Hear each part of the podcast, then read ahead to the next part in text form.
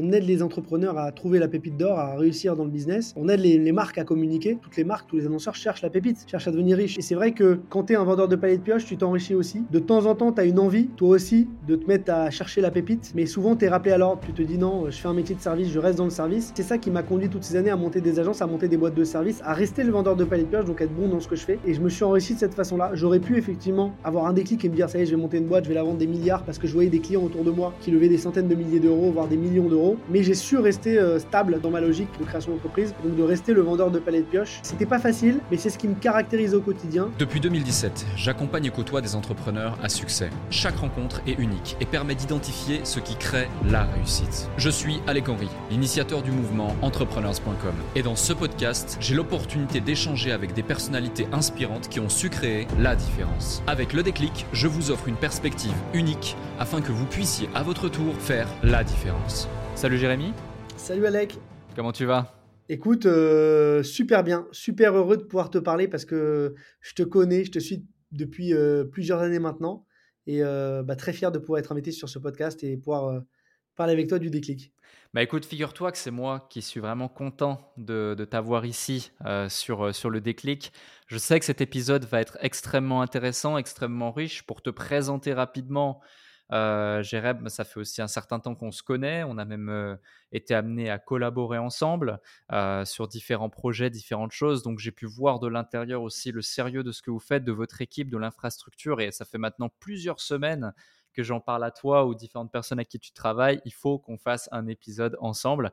Ça fait 11-12 ans que tu es entrepreneur, tu as démarré de zéro, tu as revendu une première fois ta boîte il y a 6-7 ans, après tu as créé Splasher. Vous avez fait aussi une LBO qui t'a permis de faire un deuxième exit, euh, un deuxième cash-out. Aujourd'hui, c'est une centaine de collaborateurs. Quatre boîtes euh, appartiennent à ce groupe, quatre unités commerciales avec Splasher, Sparkle, Blocks, Blinked c'est une armée de pure players spécialistes qui est, entourée, enfin qui entoure tous ces différents projets. On va en parler de ces différents projets.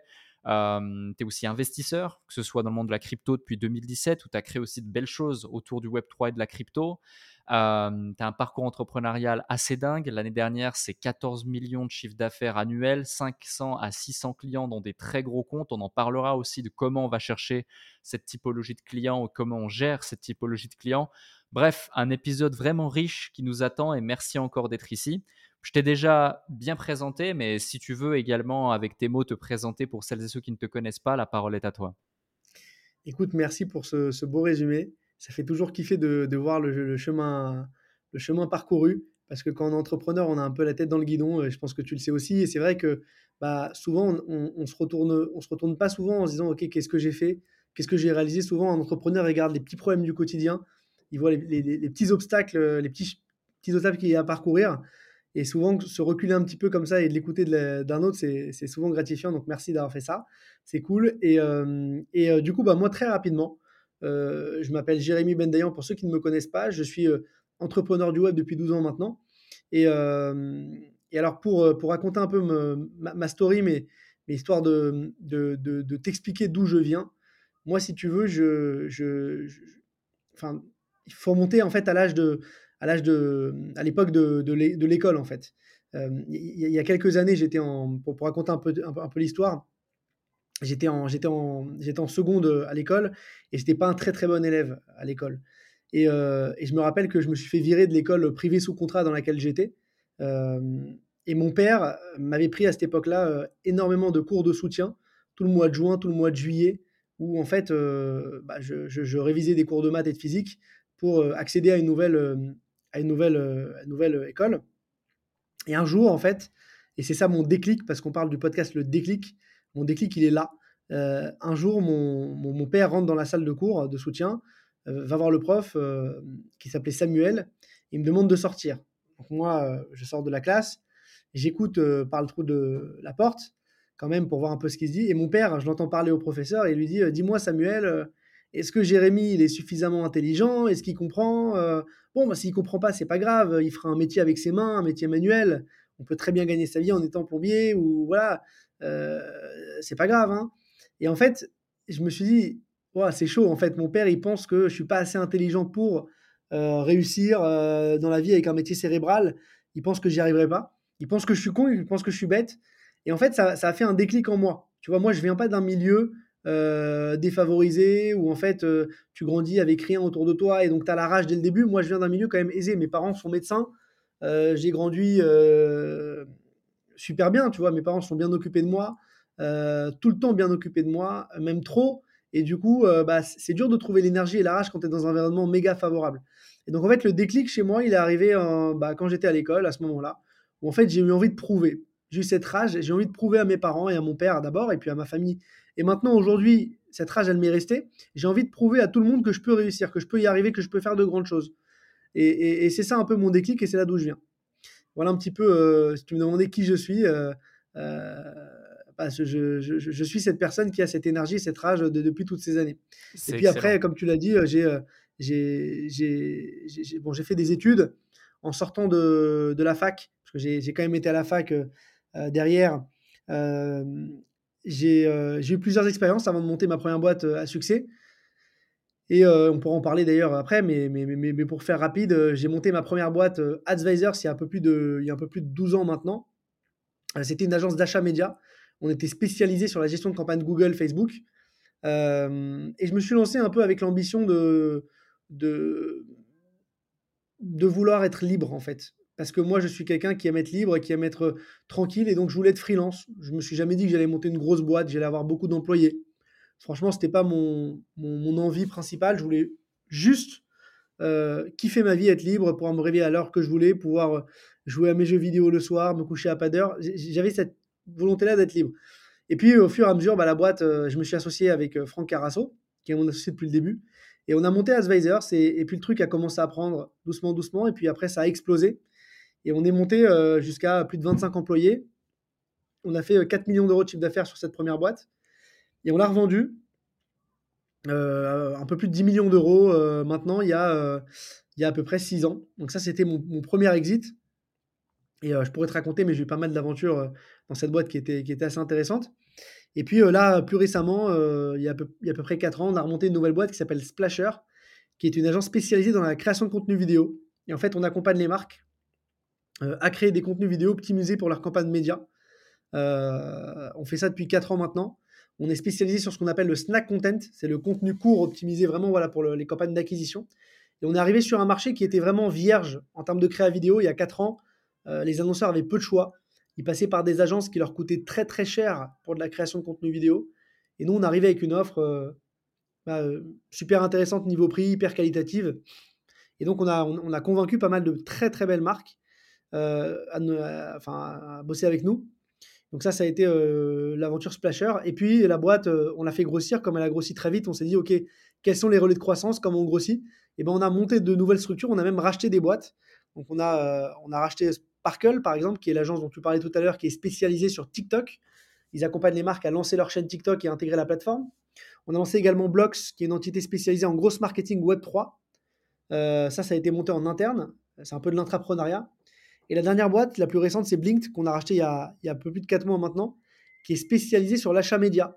Donc la gestion de campagne Google, Facebook, un peu comme ce que je faisais au début à Advisor ces quelques années. La boucle est bouclée, maintenant on, relance ce métier. Et en fait, l'idée, c'est de construire un groupe qui soit vraiment global qui bosse en synergie et de pouvoir accompagner nos clients sur tous les sujets de l'acquisition, d'être un peu le one-stop shop euh, de l'acquisition digitale pour nos clients, de les aider vraiment à se développer en marketing digital, avec des contenus, avec la médiatisation de ces contenus également. Euh, voilà, parce qu'on part du principe qu'il n'y a pas une offre. Euh, voilà, aujourd'hui, tu n'as pas beaucoup de choix. Soit tu passes par des pure players qui sont spécialistes, mais du coup, le spécialiste, c'est bien, mais il fait un sujet. Soit tu passes par des très grosses agences type Avas, Publicis, qui font énormément de choses, mais du coup, qui ne peuvent pas faire bien les choses parce qu'elles maîtrisent beaucoup le sujet. Donc nous, on a voulu avoir une logique différente, c'est racheter des expertises, monter des expertises, des pure players, et faire en sorte qu'ils montent une sorte de coalition, comme une sorte de coopérative. On bosse en, synergie, bien que euh, chaque, chaque entité euh, a la force d'un spécialiste. C'est un peu l'idée et l'ambition du groupe aujourd'hui. Hmm. C'est extrêmement intéressant, tant sur ton parcours et ton déclic. Merci pour ce partage, j'en avais pas connaissance et franchement, je pense que tu dis je suis constamment en train de prouver, mais la réalité c'est que je pense tu, tu l'as déjà quand même bien prouvé, mais, continue en tout cas sur cette lancée, tu es bien parti. Et puis aussi sur la conception du groupe, moi je remarque quelque chose au sein du groupe justement, c'est que vous êtes vraiment des builders, vous savez créer des boîtes, structurer des boîtes, construire des boîtes d'une façon sérieuse, solide, de par aussi euh, même dans, la façon dont vous faites du business, dans la façon dont vous constituez et développez votre réseau, dans la façon aussi dont vous faites de l'acquisition, la typologie de clients que vous arrivez à acquérir. Et l'art de construire une boîte sur 5, 6, 10, 15 ans, faire du chiffre d'affaires, la stabiliser, la processer pour la valoriser, la revendre, c'est quand, c'est quand même un art que peu de gens ont aujourd'hui. Surtout que tu disais au départ, quand tu t'es présenté, je suis un entrepreneur du web depuis plus de 10 ans.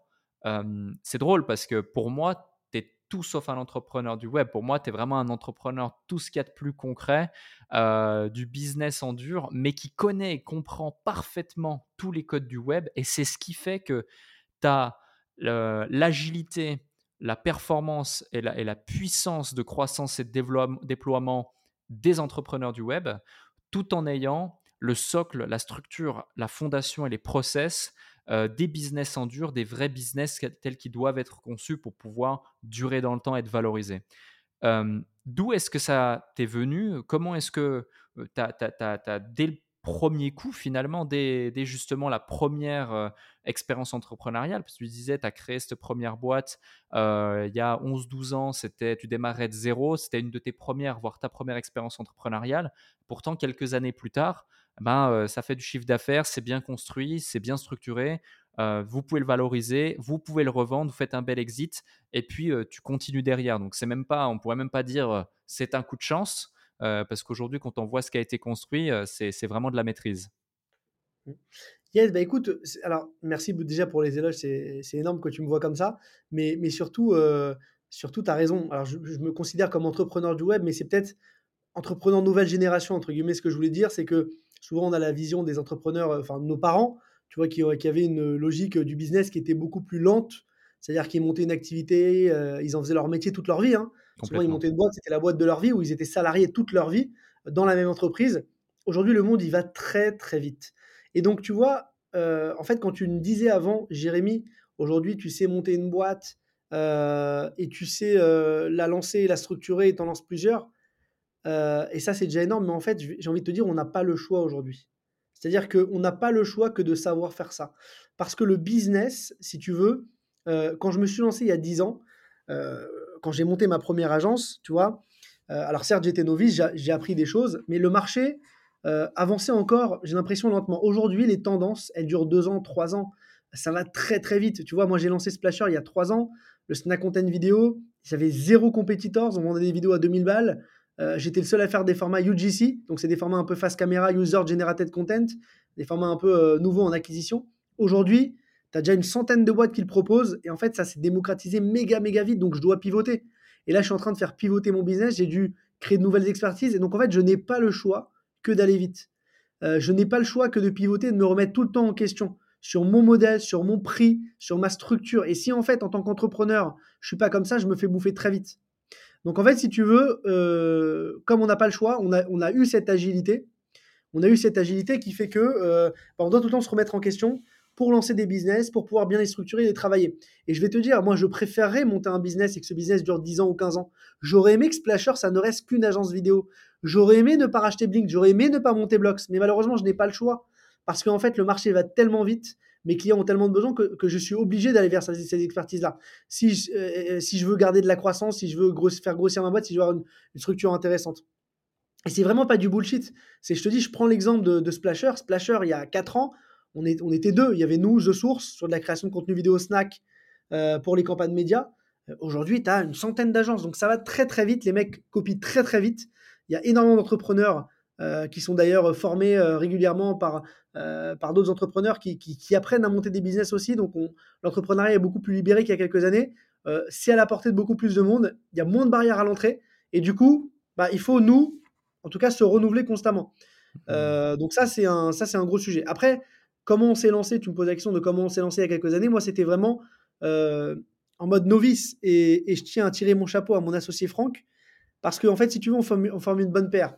Le mec qui est derrière la partie financière de Splasher, euh, de ce groupe-là, euh, qui est derrière euh, la vente de la première boîte, qui est le, monsieur finance, c'est Franck, mon associé, qui lui et quelqu'un beaucoup plus terre à terre dans le business qui a moins la vision du business de qu'est-ce qui marche, qu'est-ce qui marche pas, qu'est-ce qui plaît aux entrepreneurs, qu'est-ce qui plaît aux annonceurs, etc. Lui, il est plus dans la logique de, OK, comment on structure une boîte, comment on fait pas de folie, comment on la valorise, euh, qu'est-ce qui est intéressant de valoriser? Euh, tu vois, il est dans cette logique-là, donc de structuration. Et donc, c'est important lorsque tu montes un business de ne pas avoir uniquement la folie de je vais monter une idée, je vais me lancer, ok, ça marche, super, je fais des sous, mais en fait, j'ai pas trop de vision financière. Lui, il amène cette structuration financière à notre, à notre binôme. Et donc, euh, déjà, grâce à lui, moi, je me suis amélioré en tant qu'entrepreneur parce que, parce que je me suis forcé à regarder des indicateurs qui n'étaient pas naturels pour moi. Tu vois, par exemple, euh, l'EBITDA, qui est le résultat net avant impôt, c'est un indicateur qu'il faut regarder énormément dans une boîte. Euh, le, revenu récurrent, est-ce que tu as des contrats récurrents Le MRR, c'est quelque chose qui est énormément regardé, priorisé par rapport au contrat one-shot, etc. Donc, tout un modèle financier que tu vas structurer, une boîte que tu vas organiser, des, un modèle que tu vas créer. Et, et, donc, en fait, tout ça, c'est quelque chose qui, qui, qui, qui, s'est fait avec mon associé. Et donc, quand on a monté Advisors il y a quelques années, effectivement, on a, on a monté avec, au, départ une logique de on, monte une agence, on, est, on est complètement novice. Et puis, euh, et puis, Franck a amené cette touche plutôt de OK, on va, la bien la structurer, on va bien la, la, valoriser pour derrière pouvoir potentiellement la revendre. C'était un peu l'idée dès le départ. Et je pense mmh. qu'il a été visionnaire sur ce côté-là.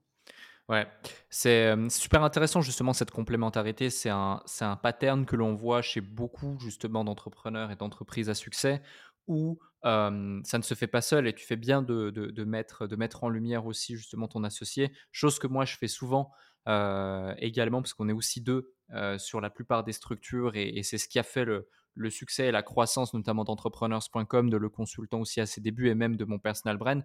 Donc, super intéressant de le, mentionner pour celles et ceux qui nous écoutent. Un autre point, c'est, euh, tu as utilisé le mot visionnaire. Euh, vous êtes aussi visionnaire sur différents sujets, notamment sur votre capacité, j'ai l'impression, à identifier les tendances, à voir aussi quand il faut commencer à pivoter, tu as utilisé ce terme. Euh, bah, comment prendre les tendances? Parce qu'il y a de ça 12 ans, tu crées une agence Google Ads à ce moment-là, c'est pas du tout une évidence. Aujourd'hui, tu te dirais, mais c'est has-been, euh, agence Google Ads, euh, ou en tout cas, il faut la, la, l'aborder différemment parce qu'il y a tellement justement d'offres sur le marché qu'il faut vraiment se différencier, soit être spécifique, soit être surperformant, soit taper un angle différent. Et là, tu arrives à créer quelque chose d'innovant. Euh, il y a cinq ans, le snack content, les vidéos courtes. Aujourd'hui, tout le monde consomme du vidéo, des vidéos courtes. C'est ce qui a fait exploser TikTok, c'est ce qui a fait exploser de nombreuses plateformes. Euh, et même de nouveaux influenceurs de toutes pièces ont été créés uniquement grâce aux vidéos courtes. Tu parlais aussi du GC, où tu as été l'un des précurseurs et aujourd'hui des centaines d'agences le proposent. Blox, je vous ai vu à l'œuvre, je vous ai vu émerger de zéro. On a même pu collaborer ensemble à plusieurs reprises. Euh, vous avez tout cartonné et vous étiez parmi les premiers à réussir justement à, prendre une place. Et là, attention, euh, ça pourrait être perçu comme quelqu'un qui, qui, vous fait des éloges et qui vous fait des éloges, mais pourtant, je suis que factuel euh, dans mes propos. Comment est-ce que vous faites pour à chaque fois réussir à anticiper des tendances, comprendre le marché, voir quand il est temps d'y aller, voir quand il est temps de pivoter. Euh, est-ce qu'il y a une méthodologie interne, une méthode splasher interne qui fait que justement vous avez cette capacité alors que beaucoup ne l'ont pas ou alors trop tard? Salut à vous tous qui êtes de plus en plus nombreux à écouter le déclic. Je tenais à prendre quelques instants pour vous en remercier personnellement. Grâce à votre soutien et votre écoute, nous connaissons une croissance fulgurante parmi les podcasts business en francophonie. Si aujourd'hui vous voulez améliorer votre karma, je vous invite à laisser un avis et 5 maintenant sur la plateforme de podcast sur laquelle vous écoutez cet épisode. Cela ne prend que quelques instants et ça aide énormément pour continuer de vous offrir des interviews de plus en plus inspirants avec des invités inédits. Je lis tous vos avis et ils représentent beaucoup pour moi. Maintenant, retour à l'épisode. Yes, bah écoute, euh, en fait, si tu veux, pour te répondre sur ça, là où Franck est le côté financier, moi je suis côté euh, produit marché. C'est-à-dire que moi, ma passion, c'est le marketing digital. Et et donc, enfin, le marketing, euh, la communication, le business, ce sont, ce sont, enfin, entreprendre et faire ce que je fais, c'est ma passion. Et si tu veux, euh, de, de, dans, dans, ce marché-là, je suis, comme je suis passionné, je suis très très curieux.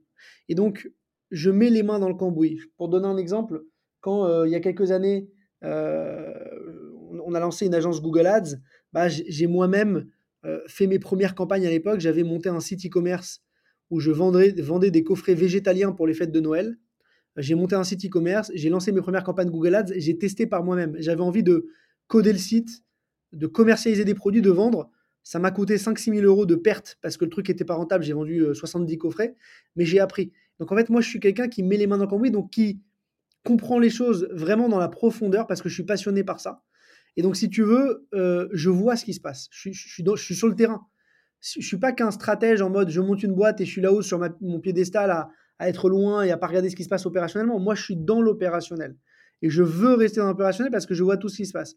Autre exemple, quand euh, le confinement est arrivé, tu vois, euh, TikTok se lance. Moi, je vois ce truc, je dis, c'est quoi ce délire? Il y avait euh, un million de users, je crois, à l'époque, quand je me suis lancé aux 2 millions en France.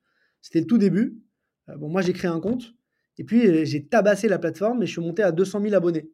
j'ai même conseillé à mon père d'aller sur TikTok, il est médecin, et il a maintenant 800 000 abonnés. Donc on est arrivé très très vite, donc on met les mains dans le cambouis. Et donc si tu veux, c'est même pas une logique de visionnaire, c'est-à-dire que dès qu'il y a quelque chose qui est nouveau sur le marché, je m'y intéresse. Et je vais pouvoir me mettre des heures dessus, euh, travailler des heures. Alors c'est même pas travailler parce que moi aujourd'hui je n'ai pas l'impression de travailler, je m'amuse. Et, en fait, euh, donc, donc aujourd'hui, entre guillemets, personne, je pense que, et c'est pas de la prétention, c'est que je pense que personne ne peut avoir mon niveau euh, dans ce que je fais parce que je suis, tellement à fond que je peux des fois passer jusqu'à 4 heures du matin à regarder une nouvelle techno. Par exemple, quand le, Bitcoin, la, crypto a commencé à se démocratiser en 2017, le Bitcoin était à 400 dollars, je m'y suis intéressé, j'ai mis mon nez dedans, j'ai commencé à analyser les ICO, puis après le marché des NFT, j'ai pas lâché. J'ai même monté, pour te dire, un média qui s'appelle Coin Tribune euh, en 2020, qui était spécialisé sur le Web 3 pour vraiment mettre le nez dans le cambouis, pour vraiment rentrer dans l'écosystème, pour rencontrer les gens, pour investir dans les projets. Donc en fait, si tu veux, aujourd'hui, moi, quand il y a une, nouveauté qui arrive, je me mets à fond dedans. Et c'est en ça que euh, on a l'impression que je vois le futur, mais en réalité non. C'est juste que je suis au contact du marché. Et je pense que le jour où je ne serai pas dans le futur et je ne verrai pas la nouveauté, c'est le jour où j'aurai plus autant de force. Et je vais te donner un exemple. Euh, je vais te donner un exemple. Tu vois, euh, je me suis marié, j'ai deux enfants maintenant je, ne peux plus mettre autant d'énergie qu'avant hmm. dans les nouvelles technologies. Euh, là, par exemple, si j'avais, euh, si tous les soirs je pouvais travailler jusqu'à pas d'heure euh, parce que j'avais pas d'enfant et je n'étais pas marié, j'avais que ça à faire, j'aurais mis mon nez dans, dans les IA. Dans Runway, j'ai vu hier Runway, tu peux transformer du texte en vidéo, tu peux transformer, enfin, tu peux faire des trucs de fou dans Midjourney, dans ChatGPT. Tu peux tellement transformer des business ou créer des business avec ces nouvelles techno et, et défoncer la concurrence que j'aurais passé des milliers d'heures dessus. Des milliers d'heures. Je serais devenu un expert, personne n'aurait pu me tester et à la fin, j'aurais monté un business grâce à ça. Donc, c'est pas une question de, de, logique de futur, c'est juste que je mets mes mains dans le cambouis, j'y vais, parce que je suis passionné. Et je pense que le jour, et c'est pas encore arrivé, où je perdrai cette passion-là, bah, à ce moment-là, il y aura des gens qui me dépasseront et qui seront plus visionnaires. Et moi, je perdrai justement ce sixième sens que j'ai de pouvoir déceler un truc euh, et de pouvoir me lancer. Tu vois, et, des fois, je me trompe, hein, tu vois, des fois, je me mets dans des tendances, des trucs qui marcheront jamais. Euh, mais en fait, au moins, j'ai essayé, j'ai compris. Tu vois, je m'y suis mis très tôt. Par exemple, Biril, qui est, euh, qui, qui, est, un réseau social français, bon, ça fait un an et demi que j'ai commencé à m'y mettre, j'ai commencé à publier du contenu. Je m'y suis intéressé, j'ai senti qu'il n'y avait pas trop d'opportunités business sur toute la partie gestion ads et que c'était trop tôt, bon, je me suis désintéressé, tu vois. Donc, il y a des fois où j'essaye de de, de, de, ne pas rester bloqué sur un sujet parce que je sens que ça me fera perdre du temps. Mais en tout cas, je suis curieux. Donc, j'ai pas de sixième sens. C'est juste que je mets les mains dans le cambouis. Et ce que je conseille à tout entrepreneur qui se lance, c'est la mmh. première qualité qu'il faut avoir, c'est d'être passionné. C'est-à-dire d'être passionné parce que quand tu es passionné, tu n'as pas l'impression de travailler. Donc, tu ne comptes pas tes heures. Donc, personne ne peut te tester. Personne ne peut te battre. Parce que tu travailles mille fois plus que les autres ou deux fois plus que les autres. Euh, moi, moi, quand je me couche à 4 heures du matin et que je me lève à 7 heures pour déposer mes gosses à l'école, bon, qui dort 3 heures par nuit par semaine? Pas beaucoup de monde. Donc je travaille beaucoup plus que la moyenne des gens. Mais en fait, j'ai pas l'impression de bosser, je m'amuse. Donc je, tu vois, je je j'ai pas l'impression de, faire un truc qui me fait chier. J'ai l'impression de m'éclater euh, et je suis je suis méga curieux. Et donc c'est en ça que, si tu veux, j'ai ce super pouvoir de, de pouvoir euh, trouver ce qui va marcher, trouver ce qui va fonctionner et de pouvoir en faire une opportunité business pour mon pour ma boîte. Euh, pour te donner un exemple encore concret de ce que je suis en train de faire en ce moment, euh, là, je me suis rendu compte d'une technologie. Euh, il y a une technologie qui vient de sortir, une technologie d'une boîte ukrainienne qui s'appelle Deepcake. C'est une boîte qui prend une vidéo que tu as faite en français, donc une vidéo tournée avec des comédiens que tu fais en français. Lui, il va te changer les visages, les visages des comédiens. Il va mettre des visages créés par IA ah, mais attention, c'est super bien fait. il va te les traduire dans des langues avec une IA qui va euh, euh, garder le ton de ta voix, mais qui va changer le langage. T'as pas l'impression, as l'impression que ça a été tourné. C'est une technologie de deepfake, ça s'appelle deepcake.io. Et en fait, c'est une technologie qui va révolutionner mon business parce que demain, je vais pouvoir aider mes clients à scaler à l'international à moindre coût. Au lieu de leur vendre une vidéo 2000 balles parce que, euh, si tu veux, je vais retourner en anglais avec un anglophone, non. Bah, demain, je vais passer par une solution comme ça. Alors certes, je vais piloter le projet, mais je vais passer par une IA qui va me permettre de gagner énormément de temps et donc de facturer moins cher à mon client. Hmm. Et euh, versus un de mes concurrents euh, qui lui n'est pas au courant, qui lui est pas passionné, qui lui euh, est resté un peu has-been parce qu'il vend des vidéos toujours depuis des années avec 20 000 balles, il va se faire disrupter par des acteurs comme moi ou comme d'autres qui sont encore plus fous. Tu as des jeunes, je vois des jeunes sur LinkedIn qui ont 16 piges, qui sont encore mordus d'IA et qui vont, qui vont loin. Donc, donc ils sont encore plus curieux que moi parce qu'ils ont encore plus de temps. Ils sont pas mariés, ils n'ont pas d'enfants encore. Hmm. Donc je pense que la, la vraie qualité d'un entrepreneur, c'est d'être curieux euh, et, c'est ce qui te permet d'avoir un temps d'avance sur les autres, c'est-à-dire de, ne pas compter tes heures. Ouais, complètement. Tu, réponds également à ma question à l'égard de votre rapidité d'exécution et votre agilité dans ce que vous faites. Euh, avant ça, avant de te poser euh, quelques, quelques questions super intéressantes, tant sur ton entourage, la façon dont vous structurez vos boîtes, tant sur ta maîtrise des réseaux sociaux et comment tu craques justement les réseaux. Je vois que là, depuis, euh, depuis mars, sauf erreur, tu es revenu sur LinkedIn. C'est incroyable euh, les stats que tu arrives à sortir, tes différents projets, tes investissements, le modèle agence, on va en parler tout de suite. Euh, c'est quoi ta journée type C'est quoi ton quotidien? Parce qu'on comprend du coup que tu es passionné, que par conséquent tu bosses énormément, malgré le fait que tu as aussi des obligations euh, familiales, personnelles, et j'imagine du coup tu as un équilibre. Enfin, moi je vois, même quand je suis venu sur Paris, on a pu aussi euh, euh, se voir, se faire, un, se faire un paddle par exemple, donc tu as aussi du temps pour tes, tes activités, tes amis, etc. mais c'est quoi ta journée type en général? Comment tu gères ton temps? Écoute, je, le gère, je le gère très très mal. C'est-à-dire que, que je, je, je suis je suis très mauvais en gestion. Euh, j'utilise un outil qui s'appelle Google Agenda, qui est l'outil de ma vie qui me permet de tout noter, que je mange chez un ami, que j'aille un rendez-vous client, tout qui est noté. Donc en fait, je cadre ma vie un petit peu comme ça sur cet outil, qui permet de m'organiser un minimum et de fixer mes rendez-vous. Mais globalement, je ne suis pas quelqu'un qui va être hyper, hyper processé, hyper organisé, qui va me dire tiens, tu prends ce temps pour faire du contenu sur TikTok, tiens, tu prends ci. Je fais vraiment à l'instant. Euh, parce que je suis passionné et que justement, je ne veux pas rajouter de lourdeur euh, à mon activité. Je veux m'amuser, tu vois, dans ce que je fais. Et donc, pour garder cette simplicité, cet amusement et être toujours bon, il faut pas que je processe trop le truc. Sinon, mes posts, ne seraient, pas aussi sympas sur LinkedIn. Sinon, mes posts, ne seraient pas aussi sympas sur TikTok ou sur les canaux sur lesquels je communique. Parce que euh, je deviendrais, si tu veux, trop, euh, trop chiant, trop processé, ça se verrait. Ce serait trop commercial, ce serait trop forcé. Moi, tout ce que je fais, je le fais avec passion et avec amusement. Donc, je suis, je suis très mal organisé. J'ai une chose que j'essaye de maximiser, c'est le bonheur de ma femme et de mes enfants. Donc je sais que ça passe en priorité. Et ça, euh, ça veut dire que le soir, logiquement, tu vois, de 18h30, 19h à 22h, 23h, je sais que je suis avec ma femme et mes enfants la mmh. semaine. Et donc je ne me mets pas de dîner, par exemple, client, ce que je faisais avant, le soir. Moi, je fais petit-déj, déjeuner, il n'y a pas de problème. Mais dîner, je ne mets pas ou rarement. Euh, j'ai aussi un truc important, c'est que le week-end, vendredi, samedi, dimanche, je suis en famille. Ça ne veut pas dire que je ne vais, vais pas travailler, je vais travailler. Euh, mais je vais travailler à des moments où je ne suis pas avec ma femme, où euh, mes gosses font une sieste, ou le matin très tôt parce que ma femme fait la grasse mat le dimanche, tu vois. Donc j'ai mes moments comme ça où euh, je, je, peux allouer du temps à mon activité. Et bien évidemment au sport, parce que j'adore le paddle, c'est un sport qui est devenu passion depuis, depuis, quelques temps. Avant, j'étais fan, fan de foot depuis plus jeune.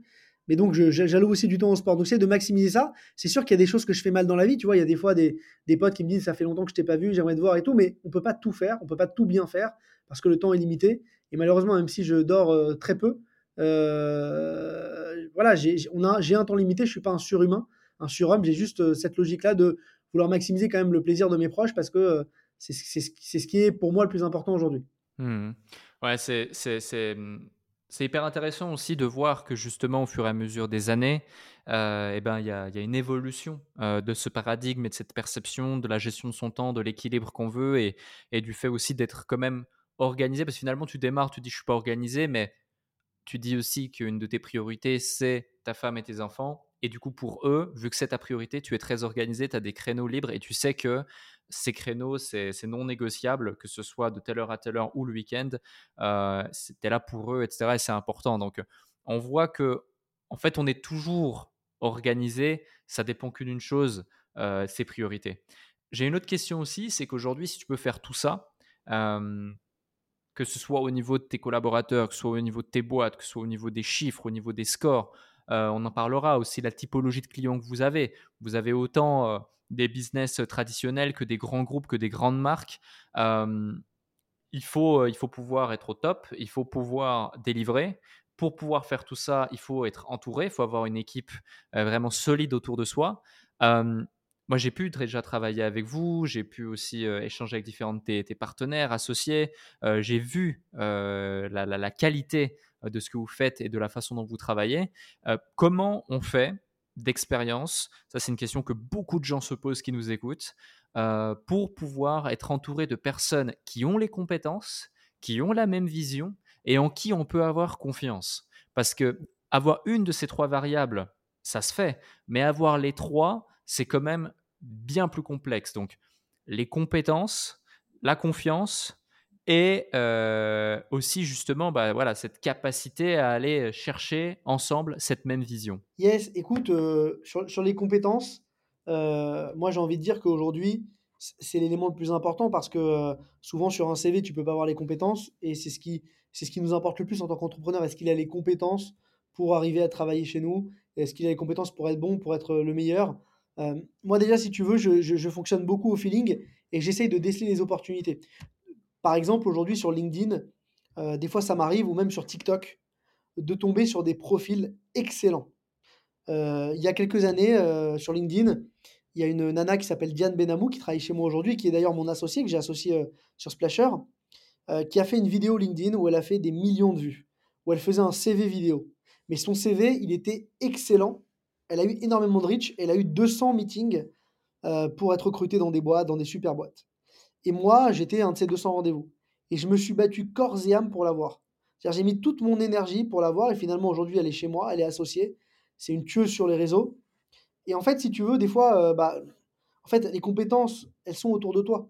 Il y a des gens qui créent du contenu, il y a des gens qui font. Et moi, j'aime bien les gens qui font, qui mettent les mains dans le cambouis un peu comme moi. Et donc, les compétences, je vais les chercher sur le terrain. Je, me rends compte de gens qui sont extraordinaires sur le terrain et je me dis qu'il y a un truc à faire avec eux. Et donc, il y a Diane, mais il y en a d'autres. Tu vois, il y a des fois, ça m'arrive de collaborer euh, avec un partenaire et puis je me dis, putain, il a une super boîte. Ce serait intéressant qu'on fasse un rapprochement et, et que peut-être qu'on fusionne. Tu vois euh, Et donc, c'est ce qui s'est passé avec Blinked, qui était un mec qui était un, concurrent à moi à l'époque. Euh, on a sympathisé, on est devenu copains. Je l'ai trouvé très très smart. J'ai gardé contact avec lui. Et puis quand j'ai monté Splasher et qu'il y avait des synergies possibles, je me suis dit, bon, j'ai envie de m'associer avec ce mec. C'est un mec très intelligent. Donc, les compétences, tu vas les chercher sur le terrain, tu vas les chercher avec les rencontres, et puis tu discutes et tu fais avec les gens. Soit tu collabores avec eux, soit ça devient, ça devient tes clients, tes partenaires, tes prestataires, tes, voilà. Et en fait, les, bons, bah, tu les décèles tout de suite. Donc les compétences, moi, pour moi, elles se décèlent sur le terrain. Après, bien évidemment, des fois, on se trompe. Hein. Euh, on n'est pas magicien. Des fois, ça arrive de, recruter quelqu'un et puis c'est pas bon et puis c'est pas grave. Euh, euh, mais, mais voilà, en tout cas, c'est sur la partie compétences, c'est un peu comme ça que je fais. Sur la partie vision, c'est le numéro 3, j'ai oublié le numéro 2, mais tu, me le rediras. Confiance. Alors sur la partie confiance, écoute, la confiance, c'est dur de, de, connaître en amont. Moi, ce que j'essaye de faire quand même, c'est d'avoir des gens qui viennent chez moi qui sont recommandés. Moi, souvent, j'accepte énormément de gens en alternance ou en stage qui démarrent, de gens qu'on me recommande. Et ces personnes-là deviennent souvent des seniors chez moi. Et ils restent 5 ans, 6 ans, et j'ai des très bons contacts avec eux. Euh, si tu savais le nombre de gens que j'ai recrutés en en stage, en alternance, euh, qui sont dans mes boîtes aujourd'hui et qui après restent chez moi, euh, c'est un kiff. Et, ça, euh, il y a des gens qui des fois me disent Tu peux me rendre un service J'ai mon petit cousin ou mon petit neveu, il est super, il cherche un stage, il est super bon et tout. Mais en fait, c'est lui qui me rend service. Parce que la personne qui m'envoie le contact, c'est quelqu'un que je connais, qui est une super bonne famille, qui a un bon mindset, qui a un bon état d'esprit. Je sais qu'il va m'envoyer quelqu'un d'intéressant parce que voilà, il veut pas m'envoyer de la merde et il me recommande quelqu'un. Donc c'est génial. Et, souvent, c'est eux qui s'excusent. Alors c'est moi qui devrais les remercier euh, de m'envoyer ce contact-là. Et, c'est comme ça que j'ai recruté. Donc la confiance, euh, c'est grâce au réseau en fait. C'est plus hmm. En fait, ce que tu construis avec ton réseau. Et, moi, j'essaye de, souvent de recruter des gens de mon réseau. Euh, c'est pas toujours le cas, mais en tout cas, même quand c'est pas le cas et que je connais pas la personne que je recrute, souvent j'essaie d'appeler mon réseau pour savoir s'ils la connaissent. Exemple, une personne qui postule chez moi, j'appelle deux trois boîtes dans lesquelles elle a bossé, que dont je connais les patrons ou je connais les fondateurs parce que j'ai un réseau, etc. Et, et, puis finalement, je me rends compte qu'elle est bien ou qu'elle est pas bien. Et donc, je marche beaucoup à la confiance au réseau. Et le, et le numéro 3, c'était la vision. Pour moi, la vision, bah, tu as des gens qui ont une vision extraordinaire. et et, souvent, de temps en temps, bah, j'ai envie de m'associer avec ces personnes-là. mais j'ai envie de te dire, il n'y en a pas 50.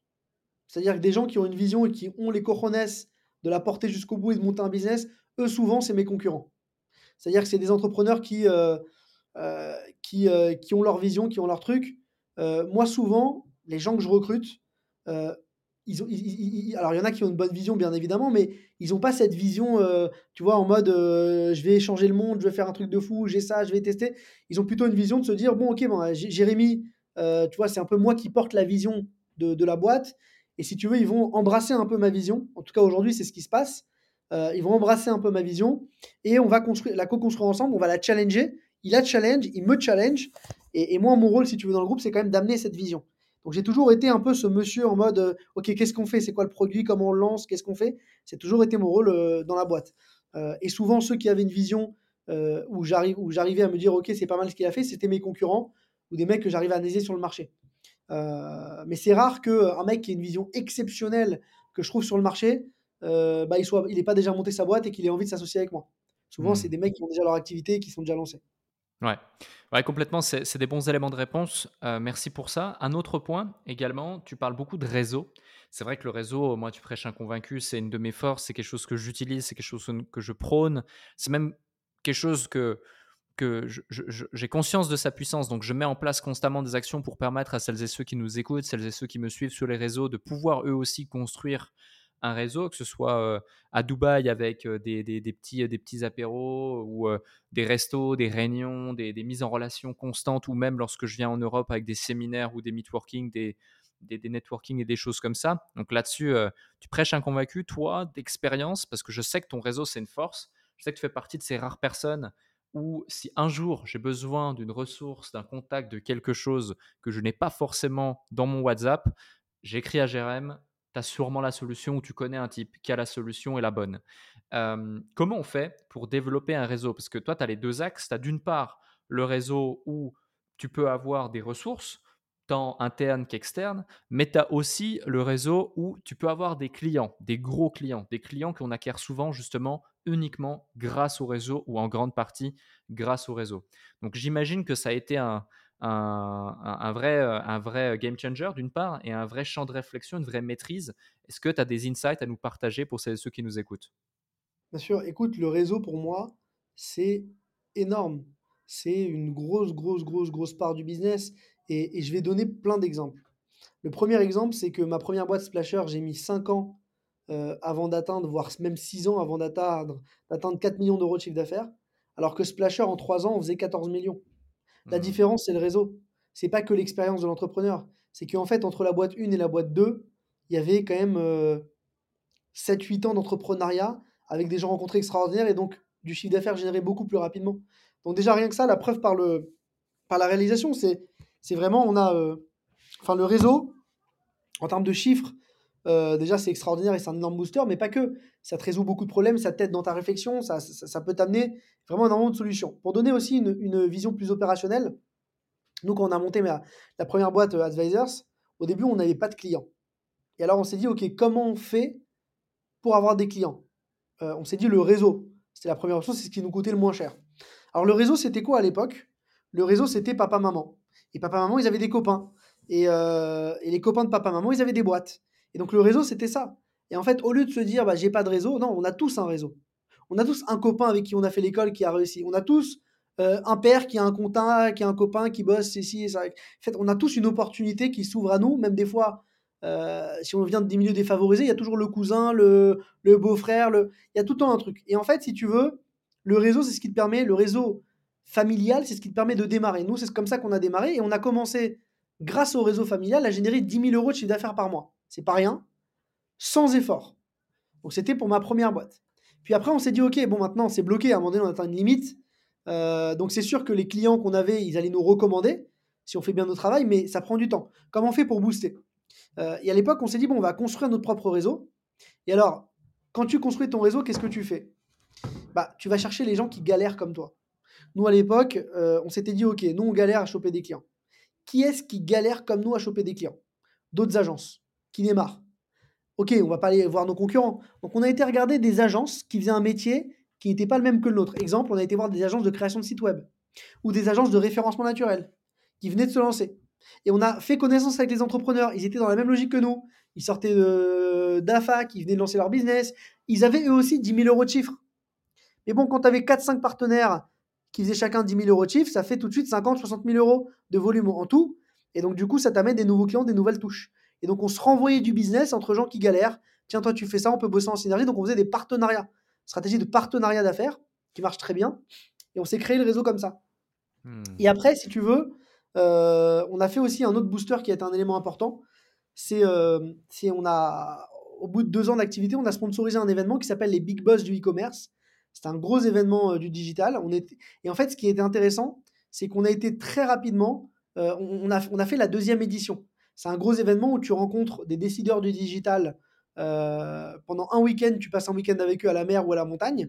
Et on va créer du réseau, du lien avec eux on va les rencontrer, on va parler business, mais on va surtout créer du lien et s'amuser. Et donc, en fait, ça a été un énorme booster et ça nous a permis de créer notre réseau digital, cet événement. Et on l'a fait, c'est une sorte de salon euh, un peu plus interactif, mais on l'a fait très très tôt dans notre activité. C'est-à-dire que la boîte avait même pas un an et demi, je crois. Et on a tout de suite pris le risque de participer à un événement parce que l'événement démarrait, parce qu'il y avait une opportunité de prix où ça coûtait pas encore trop cher. Et donc, on a saisi l'opportunité de créer notre réseau comme ça. Voilà, donc ça, ça a été aussi un très très gros booster qui nous a permis de connaître du monde. Et bien évidemment, euh, quand tu sers bien tes clients, bah, tes clients te recommandent et c'est ton réseau proche. Donc, euh, euh, bien chouchouter ses clients, c'est aussi son réseau. tu vois, ça, c'est un, point important. Et puis après, la dernière étape, c'est les réseaux sociaux qui, eux, te permettent de créer du réseau aussi. et donc, moi, j'ai commencé à publier sur LinkedIn il y a 7 ans maintenant. Mmh. et aujourd'hui, j'ai 33 000 followers sur LinkedIn, ce qui est pas mal. ce qui permet de, quand je partage un message ou quand je cherche une information, bah, j'ai tout de suite des gens de mon réseau qui me voient qui me contactent et qui m'aident à trouver ces solutions. Donc aujourd'hui, j'ai mon réseau personnel, euh, familial, j'ai le réseau client, euh, j'ai le réseau, les réseaux sociaux. Donc j'ai pas mal de canaux que j'ai activés qui me permettent bah, euh, d'avoir accès à, tout et n'importe quoi. Et je te dis, je te donne une bêtise, mais tu vois, par exemple, je parlais avec, avec un gars de mon équipe la semaine dernière qui me disait, Jérém, je galère, j'ai envie d'avoir des places pour la, la, le match d'ouverture de la Coupe du Monde de rugby en France. France-Nouvelle-Zélande. Il me dit c'est impossible, toutes les places sont à 1000 euros, j'y arrive pas. Bon, je, lui ai dit écoute, laisse-moi sonder mon réseau, je vais trouver des options pour y arriver. Et finalement, je me rends compte que mon petit frère, il connaît quelqu'un au placé dans la fédération, etc. Et en fait, ça va très vite. Il faut juste avoir conscience de son réseau et, de ne pas se fixer de limites. Moi, je sais que tu peux me demander n'importe quoi, je peux y arriver. Demain, j'ai envie de rencontrer Emmanuel Macron, je sais que je peux le faire.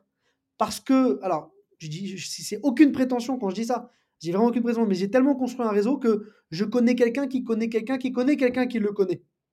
Et je mmh. suis sûr qu'avec ce que je fais, j'ai un moyen d'accéder à lui. Parce qu'il y a quelque chose qui peut l'intéresser ou quoi. Donc en fait, je, me dis que j'ai pas de limite, si tu veux, pour rencontrer n'importe qui. Parce que j'ai travaillé mon réseau et parce que aussi j'ai conscience, j'ai conscience que euh, j'ai conscience de ce réseau. Il y a souvent des gens qui ont un réseau mais qui n'en ont pas conscience.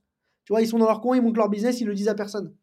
Non, il faut tout le temps se dire, ok, tu vois, je, suis tout le temps en représentation quand je suis entrepreneur. Je suis en représentation. Moi, tu me demandes à chaque fois, euh, je vais à un anniversaire. Bon, bah, euh, t'es qui? Je m'appelle Jérémy Nayan, je fais du marketing digital, des vidéos. Ah ouais, ah oui, je suis tes vidéos sur LinkedIn. Ah ouais, je te vois. Ah oui, je te connais. Ah bon, je te connais pas, raconte. Et en fait, je suis tout le temps en représentation de mon activité. Jérémy Bendayan, c'est aussi Jérémy de Splasher. C'est la même personne. Je ne sens pas ma vie pro et ma vie perso. Je suis représentant de ma marque. Euh, et donc tout ça, ça construit mon réseau et ça permet de créer du lien, de rencontrer constamment de nouvelles personnes et surtout de ne pas me fixer de limites. Ouais, non, mais tu as, tout à fait raison et, euh, et c'est super intéressant ce concept de se dire je suis constamment en représentation de mon entreprise. D'où l'importance, d'où l'importance de savoir qui l'on est, ce que l'on fait, d'avoir un, pitch, d'avoir aussi une identité, parce que typiquement, toi, tu pourrais effectivement en parler des différents projets, que ce soit les quatre entités, mais aussi différents projets dans lesquels tu investis voilà, tu, pourrais ne pas savoir, entre guillemets, te mettre une étiquette et dire Ah, bah, je fais ci, je fais ça, machin. Non, Jérémy de Splasher. Et au sein de Splasher, on a effectivement différentes entités. On est euh, le regroupement d'agences qui permet d'avoir le, all-in-one de l'acquisition selon tes besoins, etc. Dis-moi ce dont tu as besoin en acquisition et je te trouverai des solutions. Et ça, ça c'est hyper important. Tu fais bien de le souligner. Un autre projet, un autre élément, pardon, c'est que le réseau apporte justement des opportunités et des projets. tu as pu investir dans certains, dans certains projets. Tu as même fait, également un bel exit, heu, il y a de ça quelque temps, heu, à 20 000 000 Enfin, un exit qui était valorisé 20 000 000 dans un projet dans lequel tu avais encore 20 de départ. Donc ça t'arrive aussi d'investir dans certains projets, de posséder un petit peu plus, de parts que des investisseurs traditionnels parce que du coup, tu vas avoir une contribution peut-être opérationnelle ou une contribution stratégique plus poussée que simplement mettre des billes dedans.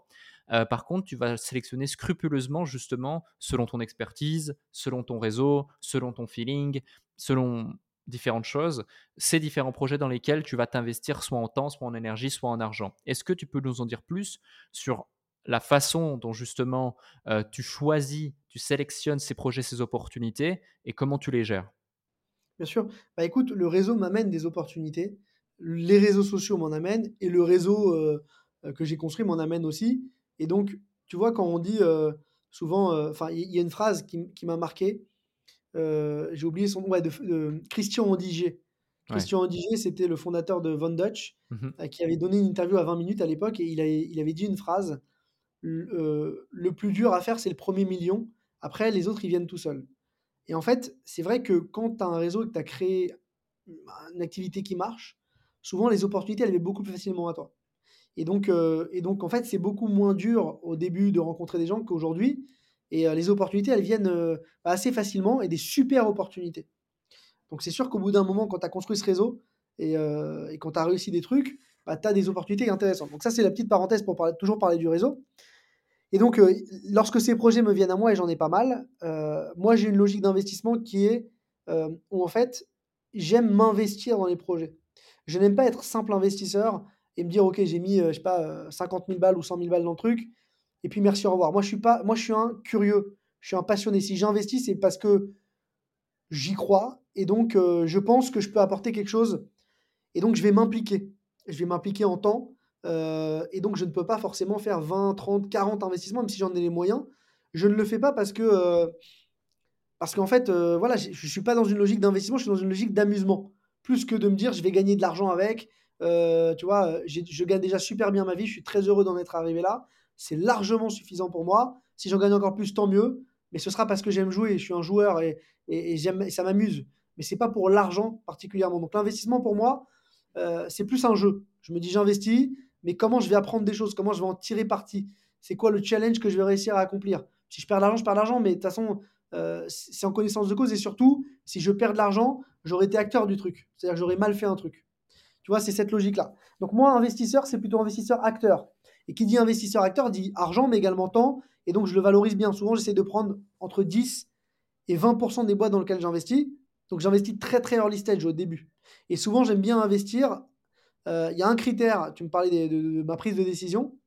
Moi, j'aime bien investir dans les boîtes dont je connais les patrons. Et on en revient encore au réseau. Parce que pour moi, le plus important dans un business, même avant le projet lui-même, et je vais te donner un exemple de fou furieux, c'est le mec qui le porte. Parce qu'aujourd'hui, on est dans un marché où je te le disais tout à l'heure, tout bouge très vite. Hmm. Un projet peut être obsolète du jour au lendemain.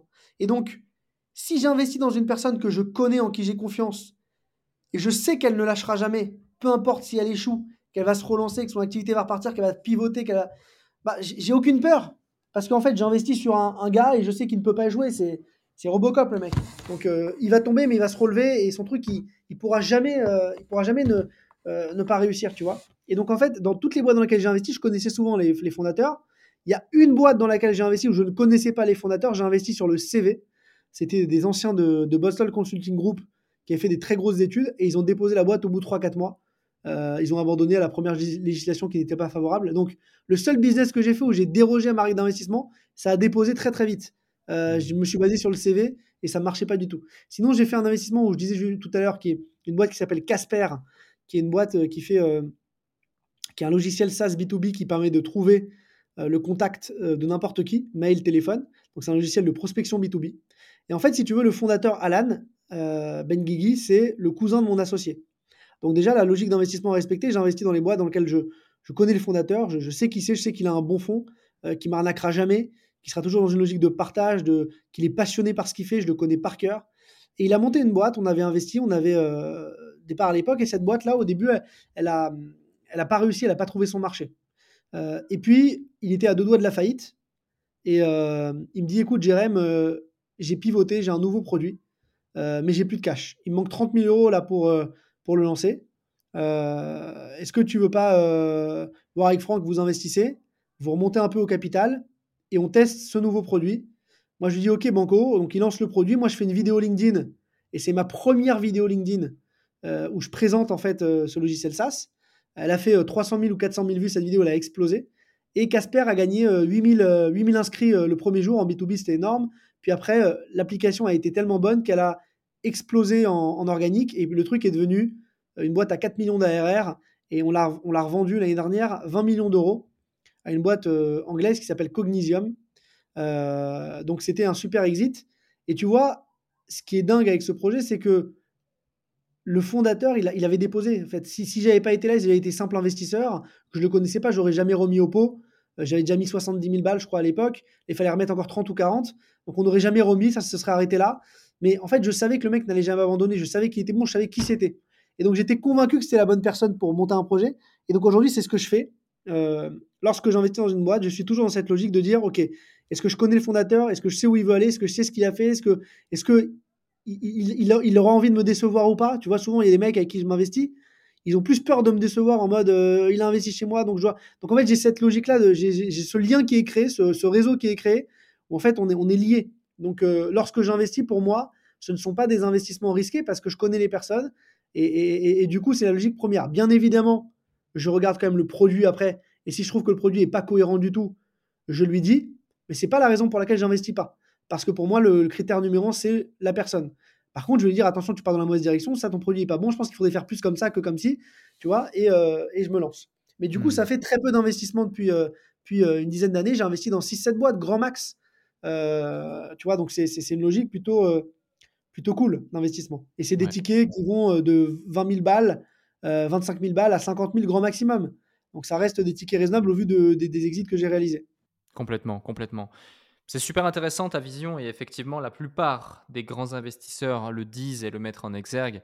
Euh, le premier des critères, c'est les individus, c'est qui euh, est au board, c'est qui gère le projet. Euh, et, tu as raison justement de mettre ça, de mettre ça en évidence. ça fait presque une heure qu'on est ensemble j'ai envie et je me pose la question parce qu'on ressent chez toi vraiment une flamme, une énergie, une passion. On a compris au départ de cet épisode ce déclic du Jérémy qui était enfant et qui veut prouver, euh, mais tout enfant a des rêves. Est-ce que tu fais tout ça pour un rêve, pour une finalité en particulier? Pourquoi tu fais tout ça? Mmh Écoute, je fais tout ça pour m'amuser parce qu'il faut donner un sens à sa vie et que la vie, elle est courte. Euh, je vois autour de moi des, j'ai appris encore récemment des nouvelles pas très réjouissantes sur euh, des entrepreneurs qui se sentent pas bien, qui, mettent fin à leur jour, qui sont. Euh, voilà, c'est des trucs euh, dans mon réseau qui, peuvent arriver. la vie passe très vite. Et, en fait, il, faut s'amuser. On est là, on est sur Terre un, court moment, il faut kiffer, il faut le vivre à fond. Il faut pas avoir de peur, il faut pas se dire à 90 piges, au moment de, de, de mourir, bon, finalement, je regrette si ça. J'ai envie de rien regretter. Donc j'ai envie de, de, garder cette passion, de, de m'amuser principalement. Et donc qui dit m'amuser dit euh, potentiellement monter, euh, monter des projets qui m'amuseront toujours. Tu vois, j'ai un rêve euh, d'ici quelques années, ce serait de, de racheter un club de football. Parce que je suis passionné par le football. Et je pense que ce sera mon prochain projet après Splasher. Euh, de, racheter, j'ai pas d'horizon, hein, mais de racheter un club parce que moi je suis fan, euh, je, suis parisien, né à Paris, j'ai grandi à Paris. Euh, j'étais fan du PSG quand j'étais petit et depuis quelques années, on va dire depuis 5-6 ans, j'aime plus mon club, le club de ma ville, le, Paris Saint-Germain, parce qu'il a été racheté par le Qatar, parce que il appartient plus aux Parisiens, parce que les, joueurs qui y vivent et qui ont été achetés n'ont aucun lien avec Paris, se comportent comme des mercenaires. Il n'y a plus cette âme de foot. Et moi, je pense que dans tout sport, on doit arriver à, à garder l'âme. L'âme, euh, l'âme on, y amène trop d'argent. Pour moi, le, sport et l'argent, alors c'est sûr que c'est très lié, mais, mais en fait, euh, ce qui est dommage dans le football, c'est que l'argent a fait perdre notamment à beaucoup de clubs leur âme. Et j'aimerais bien monter un club avec une, une vision où, si tu veux, euh, dans ce club-là, dans ce club de Paris, on aurait uniquement des Parisiens qui y jouent. Des joueurs qui sont nés à Paris ou qui ont été formés à Paris ou en Ile-de-France donc qui sont dans l'environnement, qui aiment leur ville et qui défendent les couleurs de leur ville. Et je pense que le football devrait être comme ça dans, dans tous les pays du monde. quoi. Euh, tu es né à Manchester, bah tu, tu, joues pour Manchester, et tu, euh, ou alors tu as été formé à Manchester et tu joues pour le club de Manchester, de la même manière pour Paris, parce que ça permet de défendre les couleurs euh, du, du, du, pays que tu supportes. Ça permet de valoriser aussi et d'être ambassadeur de ton pays, un peu ce qui se passe au niveau des nations. bah, ça se passe pas au niveau des clubs. Et moi, je regrette un peu ça. En tout cas, je ne me retrouve pas dans le Paris Saint-Germain aujourd'hui, dans ce qui est fait. Donc, j'aimerais bien plus tard acheter un club qui est euh, plutôt euh, bas de classement euh, en Ile-de-France et pouvoir le monter un jour et le hisser. Et j'ai pas peur de le dire, hein, parce qu'il n'y a pas de limite dans la vie. Tout peut, tout peut arriver. Et, si je fais un club comme ça, tu vas me prendre pour un fou, hein, mais moi j'ai l'ambition de gagner la Ligue des Champions. Et, tu sais que quand je regarde le PSG jouer et je regarde le PSG en finale de la Ligue des Champions, j'ai un petit passement au cœur parce que je me dis qu'ils peuvent y arriver avant moi. Donc, euh, donc en écoutant ce podcast, les gens ils vont se dire mais c'est un malade, le mec il va racheter un club, il va finir gagner avec des champions alors que le PSG n'y arrive pas avec des milliards. Mais je suis comme ça, quand je fais un truc, je le fais à fond et j'y crois. Alors après, est-ce que j'y arriverai, est-ce que j'y arriverai pas, je sais pas. Mais au moins je, je vise, je vise euh, Vénus. J'arriverai peut-être sur la Lune, tu vois, mais, mais je vise très très loin. Euh, mon but c'est d'aller très très haut. Donc quand je fais quelque chose, je le faire à fond. Et donc c'est mon ambition, c'est de pouvoir racheter un club de foot avec ces logiques locales, euh, avec ses joueurs formés au club pour créer une âme et également euh, quand même amener ce côté entrepreneurial et tout ce que j'ai appris toutes ces années euh, parce que j'aimerais créer une marque autour. J'aimerais potentiellement, tu vois, faire des choses qui sont intéressantes, qui ne sont pas trop dans les clubs de foot, notamment pouvoir créer une, une, une, une, émission au sein du club, une sorte de télé-réalité où en fait tout est filmé, de la plus basse division jusqu'à la Ligue 1. Quel est le parcours d'un club, comment tu grossis, comment tu montes un club de zéro? Euh, et créer du contenu autour de ça, un peu comme une émission Netflix que je pourrais après euh, vendre aux plateformes, tu vois, après une vidéo à Netflix, que ça pourra intéresser d'ici quelques années quand le club aura monté. Euh, j'ai envie d'avoir cette vision-là, un peu média. J'ai envie également de, pouvoir construire une marque autour du club, un équipementier. je ne veux pas avoir que mes joueurs portent les couleurs de Nike. Je veux que mes joueurs portent les couleurs de mon équipementier, de ma marque. parce que je sais qu'un club, c'est un gouffre financier et qu'il va falloir trouver des nouvelles sources de revenus à côté. Et pendant des années, bah, j'ai travaillé avec des marques, je connais des marques, j'ai un réseau pour ça. Et donc, j'aimerais, tu vois, utiliser tout mon réseau, tout mettre à profit euh, pour pouvoir faire vivre ce club. Également, euh, tout ce qui est gamification avec la logique de NFT, j'aimerais pourquoi pas faire en sorte que euh, demain tokeniser mon club et faire en sorte que les, des investisseurs puissent, puissent être actionnaires du club, d'être des socios comme un peu à Barcelone et voter la décision, la vie du club avec moi. Donc, c'est toutes ces choses-là, c'est toutes ces logiques. Tout ce que j'ai appris toutes ces années, je vais essayer de les, les maximiser pour transformer mon club et, et, en faire quelque chose qui va m'amuser encore pendant de longues années. Voilà un peu l'idée que je me fais dans ces prochaines années.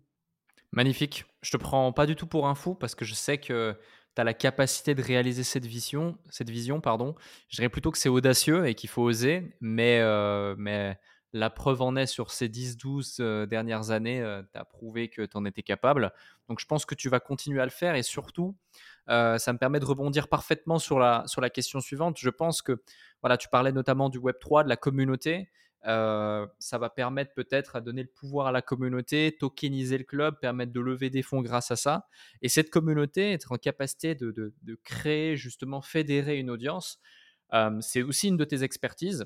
Euh, c'est mon avant-dernière question pour cet épisode d'ailleurs, qui peut découler sur deux trois, deux, trois autres questions et des échanges parce que ça, peut être, ça peut être intéressant. Mais tu as vraiment ce truc de craquer le code. Alors, je dis tu as, mais c'est vous avez euh, au sein de vos équipes, mais que ce soit avec notamment euh, TikTok, par exemple, format court, où j'ai appris que même euh, ton papa été parmi les plus gros influenceurs TikTok en France et le docteur le plus connu de TikTok grâce justement de France grâce à TikTok. Donc c'est incroyable, docteur TikTok. je, trouve, je trouvais ça génial quand j'ai vu ce post LinkedIn. je sais que vous avez fait monter aussi de nombreuses personnes au sein de vos structures euh, pour, bah, pour créer limite vos propres influenceurs. C'est du génie. Euh, pour ça, il faut maîtriser les codes parce que finalement, voilà, quand tu connais la recette, bah, tu l'appliques à toi-même plutôt que juste vendre la recette. Euh, là, tu reviens sur LinkedIn, ça fait 7 ans que tu y es, mais tu reviens sur LinkedIn, tes posts, ils explosent. Fais des posts à 200, 300, 500, 1200 likes en quelques jours, quelques heures. C'est juste dingue. donc franchement, on peut dire que tu fais partie de ces personnes qui maîtrisent les codes des réseaux sociaux en général de par ton expérience, de par cette passion qui t'anime, est-ce que tu aurais quelques tips à partager à celles et ceux qui nous écoutent? Donc, je sais que c'est difficile parce que les codes changent à chaque fois, les conseils ne sont pas intemporels et qu'en plus, un conseil qui s'appliquerait sur TikTok ne s'appliquerait pas forcément sur LinkedIn. Mais est-ce que tu as 2-3 tips, 2-3 trucs que tu as absolument envie de partager à l'égard justement des réseaux sociaux, des bonnes pratiques pour celles et ceux qui veulent vraiment cartonner sur les réseaux? Yes, écoute, avec plaisir. Bah, en fait, c'est hyper simple. C'est-à-dire souvent les gens ils pensent qu'il y a des règles, des algos, des trucs, heu, hyper complexes. Moi, en fait, j'essaie de réfléchir et de me dire et tous les réseaux sociaux fonctionnent de la même manière. Ça qu'il faut comprendre. Il y a des logiques communes, alors il y a des petites particularités, mais globalement, un réseau social, qu'est-ce qu'il veut? Il veut il veut maximiser le temps passé sur sa plateforme. C'est-à-dire qu'il veut que ses users restent le plus longtemps sur sa plateforme. Donc, si ton contenu, il a vocation à faire partir les gens, il ne sera pas poussé. Si par contre ton contenu, il a vocation à faire rester les gens, il sera poussé. C'est aussi simple que ça. C'est juste ça. Après, il y a des logiques de format, mais en réalité, heu et après ça ça vient sur des logiques, heu, qui sont assez simples.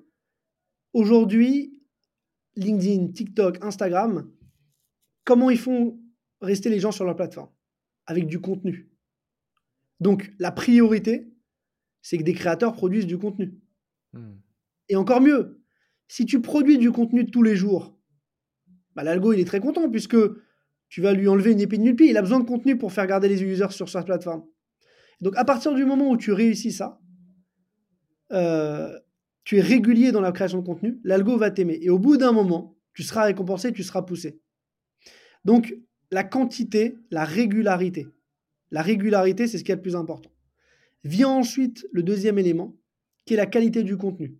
Bien évidemment, heu, le contenu, il doit être qualitatif, c'est-à-dire que tu dois apporter de la valeur, heu, parce que potentiellement, si ton contenu est nul à chier, heu, les gens vont pas rester dessus.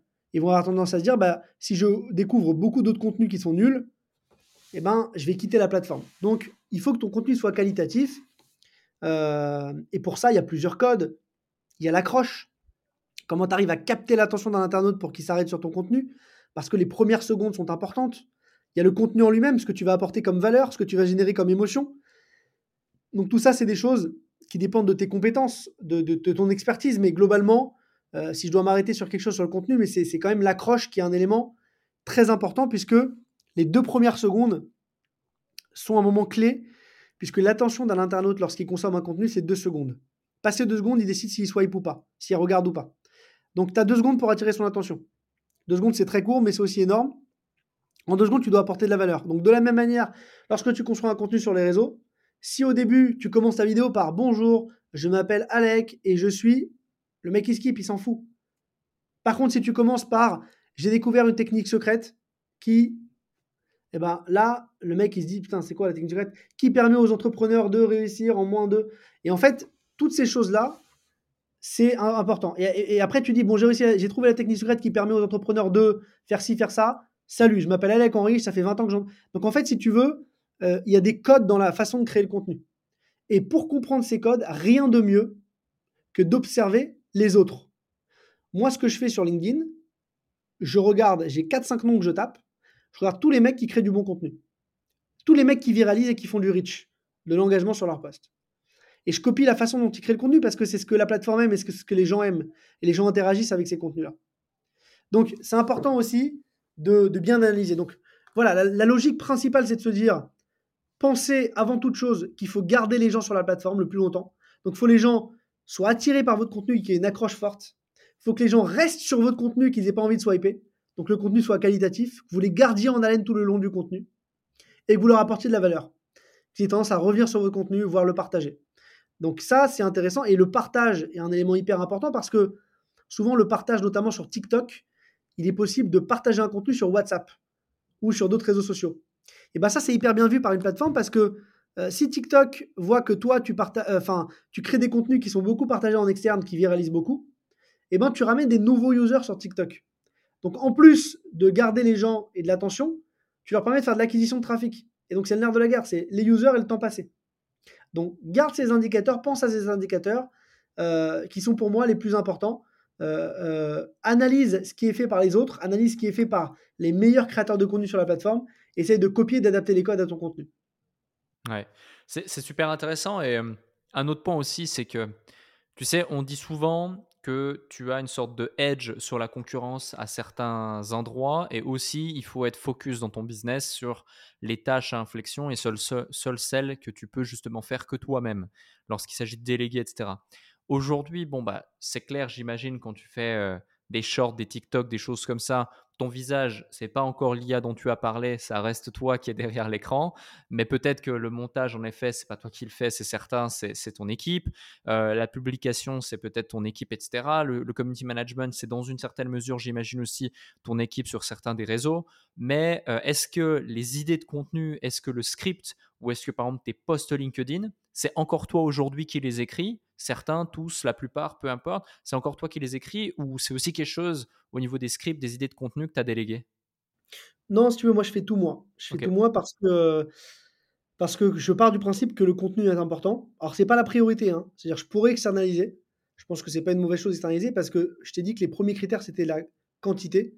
Et donc, c'est dur quand tu es entrepreneur de faire de la quantité parce que tu n'as pas tout le temps le temps. Donc, c'est bien de, de produire en quantité. Euh, le deuxième indicateur, c'est la qualité, mais la qualité, elle peut être écrite par un autre ou elle peut être mmh. faite par un autre. Euh, après, c'est sûr que la meilleure qualité, c'est toi qui la partageras. Et donc, je pense que, tu vois, si tu fais écrire tes, posts par un ghostwriter ou quelqu'un qui écrit à ta place sur LinkedIn notamment, ça ne peut jamais être aussi bien que toi. Alors certes, il va te solliciter un peu, mais c'est toi l'entrepreneur, c'est toi le meilleur. Lui, il écrit pour des entrepreneurs. C'est un peu, j'ai écouté une vidéo de d'Oussama Hamar récemment qui parlait des coachs. Euh, tu vois, j'ai trouvé ça bien. C'est, je trouve, le, je fais le parallèle, c'est c'est, tu vois, lui il disait que lui c'est un très bon coach d'entrepreneur. Après, c'est peut-être pas le meilleur entrepreneur et le porteur de projet parce que il n'a pas fait des boîtes qui ont explosé. Mais par contre, c'était un très bon coach d'entrepreneur. Euh, il coachait les gens à devenir des excellents entrepreneurs, ce qui est vrai. Et, tu vois, c'est un peu la même chose. C'est, pour, moi, c'est un peu dans le sens inverse sur l'écriture. C'est que, tu vois, j'ai, envie de faire le parallèle avec ça, mais c'est, c'est vrai que c'est dur euh, lorsque tu sous-traites le, le, le, contenu d'être aussi bon euh, que le vrai créateur lui-même. Pour moi, mmh. le, mec qui va savoir écrire, qui va savoir piloter, qui va savoir euh, créer du bon contenu et qui, et qui a monté des business, qui a coaché d'entrepreneurs, c'est toi. Donc, c'est toi qui pourras te délivrer les meilleurs conseils. Voilà, maintenant, si effectivement le temps euh, est compté et que, euh, et que voilà, on a, on a d'autres sujets d'activité business, il est possible de sous-traiter une partie de la création, notamment sur LinkedIn, ça se fait beaucoup. et ça permet quand même d'avoir des, très bons résultats. Ouais, ouais je, te, je te rejoins. D'ailleurs, ça me fait poser une question. On ne l'a pas évoqué, mais est-ce que tu peux nous citer rapidement deux, trois gros clients que, vous accompagnez, grosses marques Yes, écoute, on accompagne par exemple Galerie Lafayette sur la gestion de leur compte TikTok, la création de leur contenu sur la plateforme, mais également tout leur contenu publicitaire en ads. donc ça, c'est un client avec qui on vend des centaines de vidéos à l'année, avec qui on a une très très bonne relation. on bosse aussi par exemple avec LinkedIn, LinkedIn France, on gère leur, chaîne TikTok. Donc c'est aussi un canal qui est, qui est intéressant. On bosse avec Sandro, le groupe Sandro dans la publicité euh, programmatique, tout ce qui est achat média, euh, téléprogrammatique, euh, tout ça. On bosse avec, on a bossé même avec TikTok sur de la création de contenu parce qu'à l'époque, ils faisaient des vidéos pour aller acquérir des users lors du lancement. Et donc, on a fait des vidéos tournées pour TikTok. On a organisé trois tournages à l'époque. Donc, on a quand même une vraie expertise. On a plus de 600 clients maintenant. beaucoup de grands comptes, des startups qui ont levé des fonds. et voilà, donc c'est un peu nos, nos, typologies de clients. On bosse avec pour les citer un peu, euh, Pfizer, euh, euh, Unibet, la Française des Jeux, Kiabi, mmh. Rakuten, etc. Donc énormément de marques, de grands groupes sur de la création de contenu, sur tous ces sujets d'acquisition. Ouais, et justement, ça, je, te, je, te, je, te, fais dire ces noms parce que ça me fait poser une question et casser un mythe. beaucoup de gens disent Ah non, mais si je montre mon visage et que je crée du contenu et que du coup euh, je me mets en avant euh, sans forcément avoir des millions et des millions de vues euh, et, que je parais pour le mec qui donne des conseils machin aux débutants ou autres, les grands clients ne vont pas venir toquer à ma porte et ne vont pas me prendre au sérieux. Et c'est pour ça que je te pose cette question parce qu'aujourd'hui, il y a le GRM, CEO de Splasher, qui gère ses équipes, qui gère ses business à merveille, qui investi, qui est le visionnaire, qui est le passionné, qui charbonne, qui bosse 10, 12, 15 heures par jour s'il le faut, qui est aussi présent sur les réseaux, qui aussi donne des conseils à ceux qui veulent bien l'entendre sur les réseaux, qui fait ça sous format vidéo, qui fait ça sous format LinkedIn, et qui pourtant close des deals à 5, 6 chiffres avec des grands groupes, avec des boîtes côté, avec des gens qui rigolent vraiment pas du tout et qui parlent pas chinois niveau business. donc, ce que je veux dire à ceux et ceux qui nous écoutent, c'est que ne venez pas créer des croyances limitantes là où il n'y en a pas. Communiquez aujourd'hui votre message au plus grand nombre. Utilisez les leviers de communication qui sont à notre disposition. se refuser ça serait une grave erreur selon moi. Euh, qui est moi-même développé un fort personal branding ces dernières années et qui l'exploite, mais à foison au sein de toutes mes activités. Pareil pour toi, Jérém, en plus des corporate branding que tu as su créer avec ton groupe. Donc, ouais, c'était une petite parenthèse, euh, petite parenthèse importante justement à, mettre, à mettre en lumière. Je te rejoins à 1000%, je te rejoins à 1000%, Alex. C'est prenez la parole, euh, parce que créer du contenu, ça permet d'attirer toute typologie de clients et, bien évidemment des grands comptes. Et moi, je vais te donner un, truc qui est intéressant, c'est que souvent sur les réseaux, j'essaie de donner un maximum de conseils aux entrepreneurs pour se lancer. J'essaie de donner un maximum de conseils aux gens euh, sur le digital, des conseils vraiment, euh, des secrets de fabrication. Parce que je pars du principe que même si mes concurrents vont voir le message et vont me copier, même si des petits acteurs vont se dire ah bah tiens il m'a appris comment le faire je vais le faire moi-même je pars du principe que les grands groupes ou les gros directeurs marketing, ils vont se dire putain, le mec est smart, il donne des bons conseils et tout. C'est le référent sur le sujet. Donc, si un jour j'ai un sujet qui vient dans ma boîte, c'est lui que j'appelle. Et c'est ce qui se passe en fait. C'est-à-dire que les petits ne m'appellent pas, mais de toute façon, je m'en fous parce que les petits, euh, c'est un nid à emmerde et, finalement, ils n'ont pas beaucoup d'argent et ils vont prendre du temps et de l'énergie. Donc, tant mieux qu'ils ne m'appellent pas et tant mieux que je devienne leur gourou et que je leur donne des conseils. Et ça me fait du reach sur les réseaux et tu vois, ils me permettent de gagner en visibilité et moi, je reste le référent. En même temps, les gros, ils vont pas le faire eux-mêmes. Donc les gros, ils m'appellent au contraire. Les gros, ils disent putain, c'est le mec que je vois partout sur les réseaux qui donne les conseils, c'est lui les références sur le sujet. Donc, euh, je travaille avec. C'est un peu ça l'idée. Et donc, c'est vraiment un booster euh, pour aller chercher du gros business. Complètement d'accord. Complètement d'accord.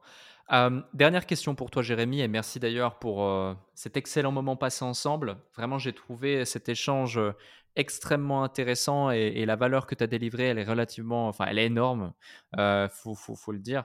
Euh, donc, euh, ouais, si, ceux qui nous écoutent d'ailleurs ont eu autant de plaisir euh, à, nous écouter que je n'ai eu à, animer cet épisode, faites-le nous savoir avec le partage, faites-en un post LinkedIn, faites-en, mettez 5 étoiles Apple Podcast, 5 étoiles Spotify, l'avis sur Apple Podcast, c'est tellement important ça. Et, et, On a un défi, Alex, il faut que je dépasse Oussama Mar sur la vidéo YouTube. Ah, ouais, c'est vrai, c'est vrai, c'est vrai. 150 000, 150 000 écoutes. 150 000. Bon, si je viens, si je viens à Dubaï et que tu me fais une, on fait une vidéo live, je veux le dépasser. Hein. C'est bon, on fait ça. Deal, deal. Parfait. Euh, non, mais sérieusement, c'est un excellent épisode et, j'ai hâte, dis-toi, j'ai hâte carrément de le sortir euh, parce que c'est l'objectif même du déclic, c'est justement de partager à chaque fois des épisodes de plus en plus euh, lourds, de plus en plus fous et je pense que cet épisode va en inspirer plus d'un et plus d'une. Merci pour ça.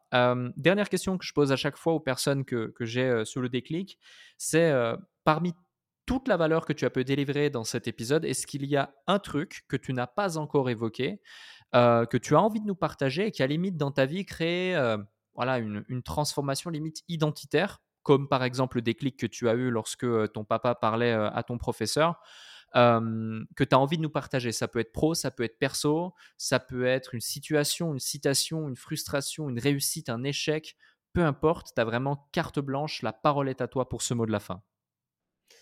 Yes, alors, le mot de la fin, moi, c'est une phrase, mais qui me concerne moi, qui concerne peut-être moins tout le monde. C'est une phrase que j'ai appris en travaillant avec mon associé, qui est à la rue et vers l'or, ceux qui s'enrichissent, ce sont les vendeurs de pelles et de pioches. Et c'est une phrase qui nous décrit bien, puisque nous, on est, des vendeurs avec mon associé de pelles et de pioches. On aide les entrepreneurs à trouver la pépite d'or, à réussir dans le business.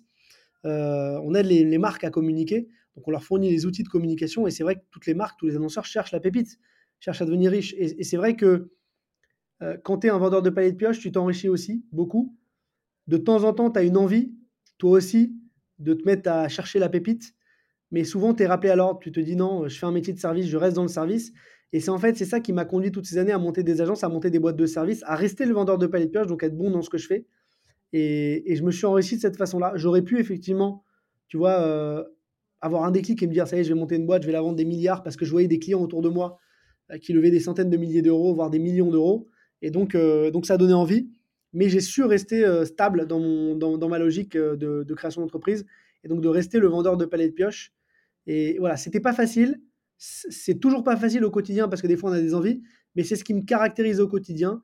et donc heu et donc voilà un peu un peu si tu veux la citation de la fin qui pourrait caractériser me caractériser. Merci Jérémy, c'était vraiment un plaisir. Merci pour cet épisode et ouais, on a vraiment de A à Z eu une masterclass. Merci pour ça. Merci mon pote Nbon, merci encore.